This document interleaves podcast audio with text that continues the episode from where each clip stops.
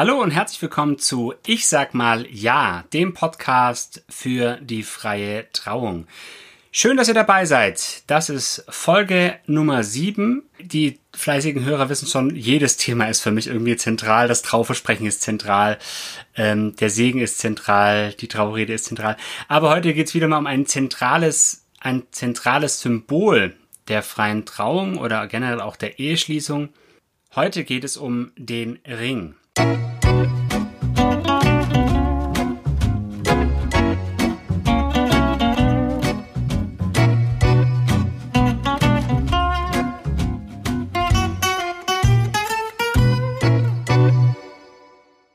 Und dazu freue ich mich, dass ich nicht alleine bin, sondern wieder mal einen Gast hier habe. Als meine Frau und ich vor einigen Jahren geheiratet haben, da war für uns äh, irgendwie ziemlich schnell die Idee da, wir könnten unsere Ringe selber machen. Wobei man ehrlich sagen muss, meine Frau hatte die Idee und ich fand die Idee halt gut. Ähm, ja, also ich bin nicht so der handwerkliche Typ. Und wir haben dann über unseren guten Freund Walli den Kontakt zu meinem heutigen Gast bekommen. Und mit dieser netten Dame haben wir uns dann zweimal getroffen und unsere Ringe selber geschmiedet.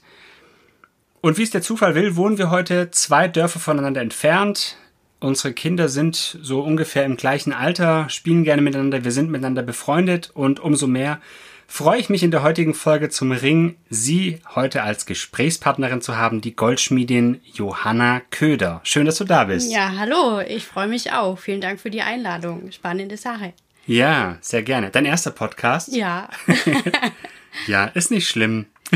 es tut nicht weh. Tut nicht weh. Perfekt. Ja, Goldschmiedin, Johanna, das ist ja ein Beruf, dem man nicht so oft über den Weg läuft. Also ich kenne viele Lehrerinnen, Theologinnen. Wie kam es, dass du Goldschmiedin geworden bist? Ja, also ich würde sagen, zum richtigen Zeitpunkt auf die richtigen Leute getroffen. Also ich war schon immer handwerklich sehr interessiert, habe als Jugendliche einen Hasenstall gebaut mit einer herausnehmbaren Trennwand und so. Und ähm, ja, aber Schreiner war es dann nicht. Ich habe mein Abitur gemacht, ein technisches Abitur. Und dann war aber klar, ich will eigentlich nicht studieren, ich will was Handwerkliches machen. Genau, und dann habe ich ein Praktikum gemacht in einer Goldschmiede in Aalen. Und ähm, der Goldschmied dort hat mich dann auf eine Schule oder auf eine Schule aufmerksam gemacht. Und ja, da bin ich dann gelandet, direkt nach dem Abitur. Und dabei bin ich auch geblieben. Also es war dann das Richtige. Ist es also nicht nur ein Job, sondern schon auch eine Berufung? Für mich absolut, ja. Cool. Jetzt habe ich ja gerade schon gesagt, wir haben uns kennengelernt, weil meine Frau und ich unsere Ringe für die Hochzeit selber äh, schmieden wollten und äh, du da uns dann empfohlen wurdest. Mhm. Jetzt bist du ja schon länger als Goldschmiedin tätig, hast schon einige Trauringe wahrscheinlich geschmiedet mhm. und auch angeleitet. Was ist denn die Motivation für Paare, den Ring, die Ringe selber zu machen? Ja, ich würde sagen, es ist noch ein, eine Spur individueller, würde ich nicht sagen, weil alle Ringe, die ich quasi individuell für die Paare mache, sind ja schon extrem individuell, genau nach deren Wünschen geschmiedet. Aber wenn sie die selber machen, habe ich so das Gefühl, ist einfach ein Quantum mehr Liebe noch mit dabei. Also du steckst sehr viel Liebe rein in jedes einzelne Stück und wenn du dann an deinen Partner dabei denkst, beflügelt dich das vielleicht noch ein bisschen mehr und es ist eine schöne gemeinsame Zeit, es macht unheimlich viel Spaß. Man kann in dem ganzen Stress vor der Hochzeit mit den Planungen ähm, vielleicht auch ein bisschen Stress loswerden, weil es so ein bisschen losgelöst ist. Und wenn man dann den Partner sieht mit dem eigenen geschmiedeten Ring, es steckt auch ein bisschen Stolz mit drin. Also man, man schmiedet das und hat was eigenes erschaffen. Und dieses Gefühl, etwas zu erschaffen, macht einen unheimlich stolz. Vielleicht halten die Ehen etwas länger, wenn sie selber geschmiedet sind. Ich weiß es nicht. ich habe bisher gute Erfahrungen damit, ja. Ähm, in der Tat war meine Frau echt ähm, wir haben gerade noch mal kurz gesprochen. In der Tat war sie echt sehr skeptisch, äh, was meine handwerklichen Fähigkeiten an betrifft, betrifft, weil sie ja nachher dann den Ring tragen muss, den ich geschmiedet habe. Aber das war dann auch in dem Moment egal und das, sie, ist, sie ist zufrieden. Also der ist ja, der, auch wenn der heute nicht mehr so aussieht wie damals, ne? Also die, die verändern sich ja auch. Ja, die Patina, also die Oberfläche ähm, verändert sich, weil man den Ring, meistens tragen die Paare ihren Ring rechts und die meisten sind Rechtshänder. Wenn du eine Türklinke mit rechts anfasst und dann äh, ja, auf Metall, Metall auf Metall stößt, kriegt er einfach Macken. Aber ich finde es persönlich ganz spannend, weil so ein Ring wächst quasi auch mit der Beziehung, mit der Partnerschaft. Er verändert sich natürlich, aber ja genau, also er kriegt einfach die Macken ab, die so eine Beziehung auch mitmacht. Ja. Deswegen finde ich es eigentlich ganz spannend und ganz, also eine schöne Metapher eigentlich. Ja, absolut. Was macht dir denn daran Spaß, mit den Paaren das zu gestalten? Meistens sind es sehr nette Menschen. und ähm, es macht unheimlich Spaß, die kennenzulernen und ähm, so einen losgelösten Nachmittag zu haben. Meistens sind es ja auch mehrere Nachmittage, weil da steckt schon, stecken viele Arbeitsschritte dahinter. Eigentlich ganz unterschiedlich, je nach Ring. Und ähm, ja, die Menschen kennenzulernen das ist auch ganz witzig, die, diese Liebe zwischen den Paaren dann zu spüren, wie sie so miteinander agieren, wie sie sich necken. Ja, da kann man sich gut vorstellen, dass da eine gute Ehe dabei rauskommt. mhm. Ja. Oder ja. dahinter steht. Ja, so wie jetzt auch in meinem Fall als Trauredner, das finde ich auch sehr spannend immer, wenn, wenn dann die wenn man dann so schon beim ersten Kennenlernen äh, kriegst ja schon auch manchmal echt ein gutes Gefühl, so wie ticken die so, ja, genau. frotzeln die sich, was sind deren Eigenheiten, ja, das ist schon, das ist schon sehr spannend. Ja, aber auch das, das Neue, also das ist einfach ein neues Gebiet, wo sie sich nicht auskennen und dann das, die anzuleiten, das ist eigentlich wie so ein kleines Kind zu begleiten bei den ersten Schritten oder so. Irgendwie, das ist einfach spannend. Jetzt hast du gerade schon gesagt, das sind mehrere Schritte, bis so ein Ring fertig äh, ist und dann graviert wird und so. Äh, und dann letztlich dann doch getauscht werden kann bei der, bei der Hochzeit, bei der freien Trauung in unserem Fall jetzt. Ich habe auch schon gesagt, wir hatten ja zwei Treffen mit dir. Dazwischen ist ja auch was passiert. Wie, wie geht es denn vonstatten? Was sind denn so die Schritte? Also es findet zuerst mal ein Gespräch statt, wie das Paar sich die Ringe vorstellt. Manchmal unterscheiden sich ja auch die Vorstellungen ein bisschen. Dann kann man die ja auch ähm, noch in sich individuell gestalten. Also ich hatte schon ein paar, da hat die Frau lieber Gold getragen, Roségold, und der Mann lieber Weißgold, die dann trotzdem als Partnerringe quasi anzugleichen und die Wünsche dann ineinander einfließen zu lassen. Also so, da findet zuerst mal ein Gespräch statt, um die Ringe zu entwerfen und dann steht der Entwurf fest und dann muss ich mir überlegen, welche Methode gibt es, handwerkliche Methode, das umzusetzen. Bei euch war es zum Beispiel so, ihr habt einen Silberring gelötet als Modell und dann ähm, konnte ich davon einen Abdruck machen, einen Abguss und das dann in Gold gießen, weil bei Trauringen ist es ja wichtig, dass die quasi in einem Stück sind, ohne Lötfuge. Weil das Symbol der Unendlichkeit, der unendlichen Liebe. Deswegen sollen die so in einem Stück sein, ohne Lötfuge. Genau, und dann war es bei euch relativ schnell klar, welchen Ring ihr haben wollt. Da waren dann zwei Treffen. Das heißt, ihr habt einmal den Ringrolling gemacht an einem Nachmittag, den silbernen, und an dem zweiten Nachmittag den Goldring geschmiedet und in Form gebracht noch, weil das als Rohling ähm, muss man den noch quasi versäubern. Der wurde doch gegossen in Walknochen? Ja, nicht ganz. In Ossa Sepia heißt ah, es. Und zwar stimmt. ist das von einem Tintenfisch, die Schale. Ja. Also Sepia, der Tintenfisch. Genau, und da ist es so eine Knochenschale. Das ist, ist ein relativ weiches Material, da kann man das reindrücken. Stinkt auch entsetzlich nach Fisch, wenn man da heißes Metall reingießt. Aber es gibt eine ganz schöne Oberfläche und ähm, lässt sich ganz gut verwenden als ähm, Gussmodell oder als Gussform. Die, die Variante gibt es noch nicht vegan, oder? Doch, gibt es auch mit Sand. Es ja? gibt eine Sandguss, ja. Ah, Natürlich. Für, für also alle, ich die jetzt die Nase rümpfen zu Hause. so, Entschuldigung, du hast wolltest du sagen? Ja. Ja, ich habe ähm, einfach Restbestände aufgekauft gehabt mhm. und äh, benutze das aber auch nicht mehr. Also ich benutze tatsächlich hauptsächlich nur noch den Sandguss. Mhm.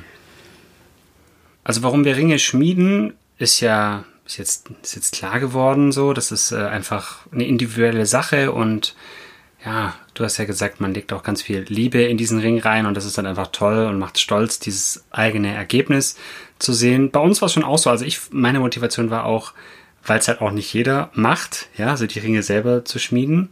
So, das war irgendwie auch was Besonderes. Das war so, wir haben ja ganz langweilig kirchlich geheiratet und dann braucht man ja irgendwas Spezielles, gell?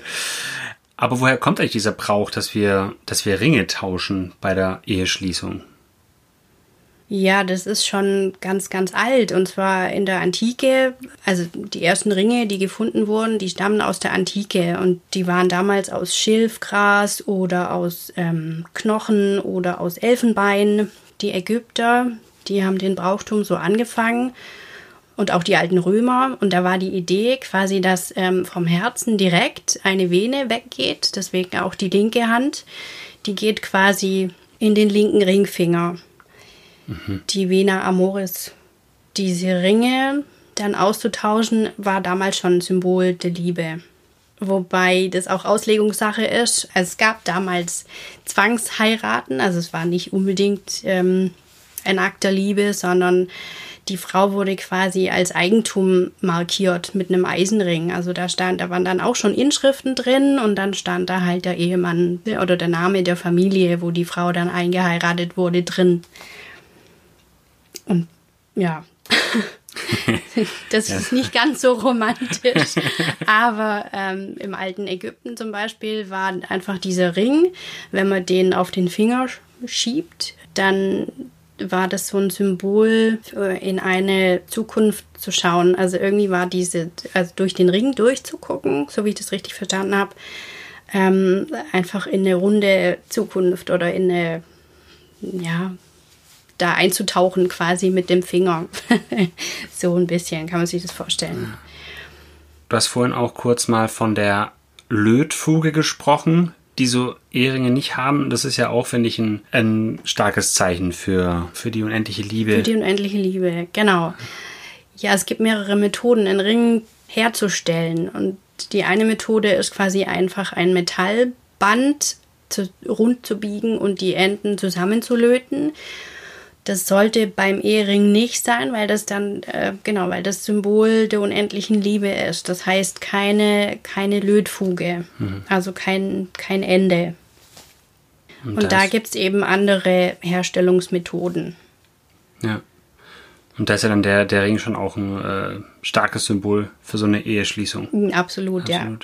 Und ich finde es auch nach wie vor wirklich eigentlich das stärkste Symbol und viele Paare, mit denen ich so zu tun habe, die, die legen da auch Wert drauf. Also wenn ich dann irgendwie so im Vorgespräch sage, ja, und das könnte man machen, dann kommt auch so, oh, da, das war, stand für uns gar nicht zur Debatte, also dass wir da einen Ringtausch machen. Also das wollen wir auf jeden Fall. Also das ist schon stark und vor allem für die Gäste, die auch auf der, auf der Trauung sind, ist es ja auch dann ein klares Zeichen. Ja, also die checken ja sofort, ah, okay, jetzt tauschen sie die Ringe, das hat jetzt was, das hat jetzt eine große Bedeutung.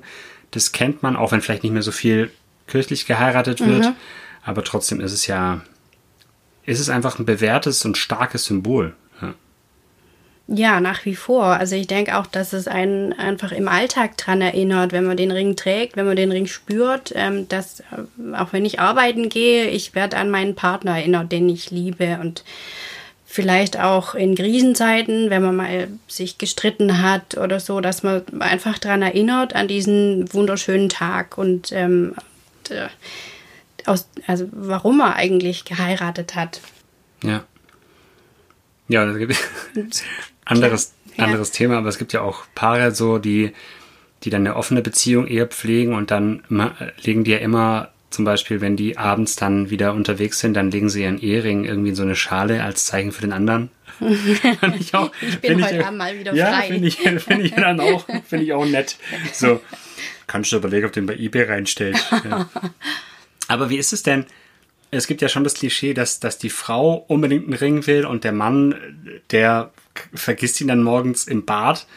Was hast denn du da für eine Wahrnehmung? Ist es, ist es mittlerweile schon eher gleich, gleicher verteilt oder ist es nach wie vor so, dass die, dass die Frauen das mehr wollen? Oh, ich würde ich würd sagen, ganz, ganz unterschiedlich. Also so individuell wie die Menschen selber auch, die zu mir kommen, weil es gibt Paare, da ziehen beide, ähm, ziehen quasi ihren Ehering niemals aus. Mein Vater zum Beispiel, der zieht auch seinen Ehering niemals aus. Ich glaube, der kriegt ihn auch nicht mehr, mehr runter. Aber. Liebe ähm, Grüße an der Stelle. ja, genau. Ja, gut. Hi, Papa.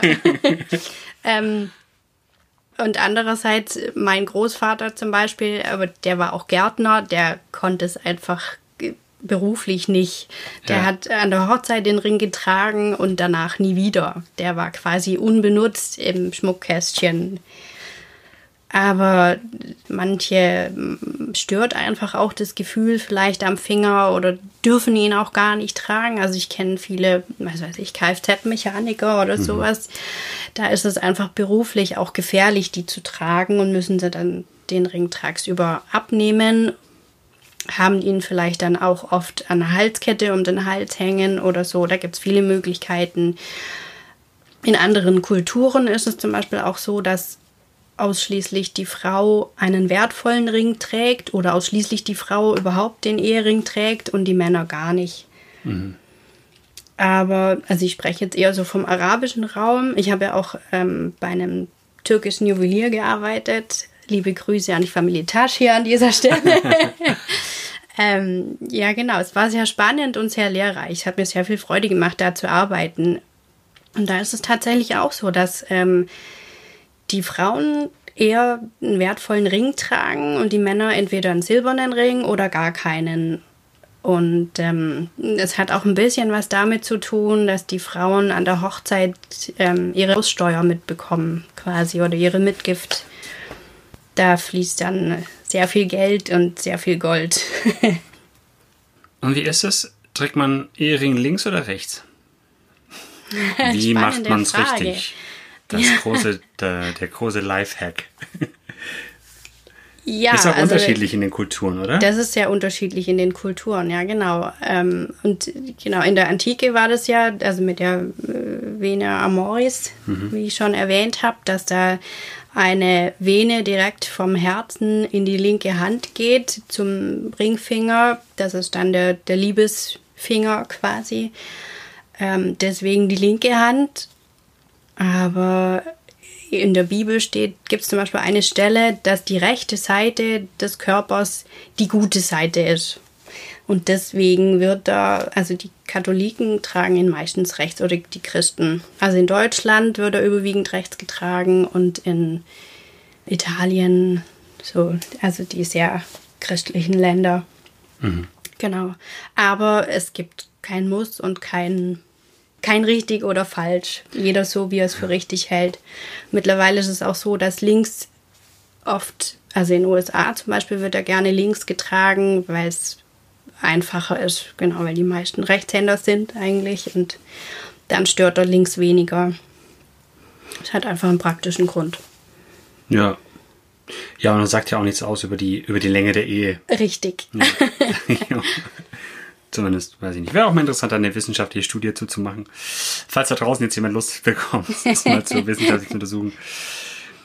Äh, vielleicht noch die letzte Frage. Was hat sich denn nach deiner Beobachtung in den letzten Jahren an der Bedeutung der Ringe verändert? Also im Vergleich zum Mittelalter oder zur Antike würde ich sagen, hat er ein bisschen weniger an Bedeutung gewonnen, aber ähm, nichtsdestotrotz ist die Bedeutung als Zeichen der Liebe unglaublich stark. Deswegen äh, gibt es das auch immer noch, diese Bedeutung und die, die Ringe. Deswegen sind die einfach nach wie vor unglaublich wichtig. Also so als Beispiel im Mittelalter haben zum Beispiel die Männer als Zeichen ihres Besitzes und ihres Reichtums einen Siegelring getragen, den sie ihrer ähm, ihrer Liebsten an den Finger gesteckt haben, um zu sagen, hier, ich möchte mit dir meinen ganzen Besitz teilen. Das fällt ja heute mehr oder weniger weg, weil die Frauen so selbstständig sind und quasi ihren eigenen Besitz haben und ihre eigenen Reichtümer. Also da ist diese, diese Notwendigkeit, der, sagt man, oder diese Abhängigkeit gibt es nicht mehr so. Ja. Aber äh, wie gesagt, als Zeichen der Liebe ist der Ring nach wie vor sehr stark und wird vermutlich auch immer so bleiben. Ja, vielen Dank, dass du, dass du dir Zeit genommen hast, hier äh, ein bisschen in die, in die Welt einer Goldschmiedin und der Ringe einzutauchen.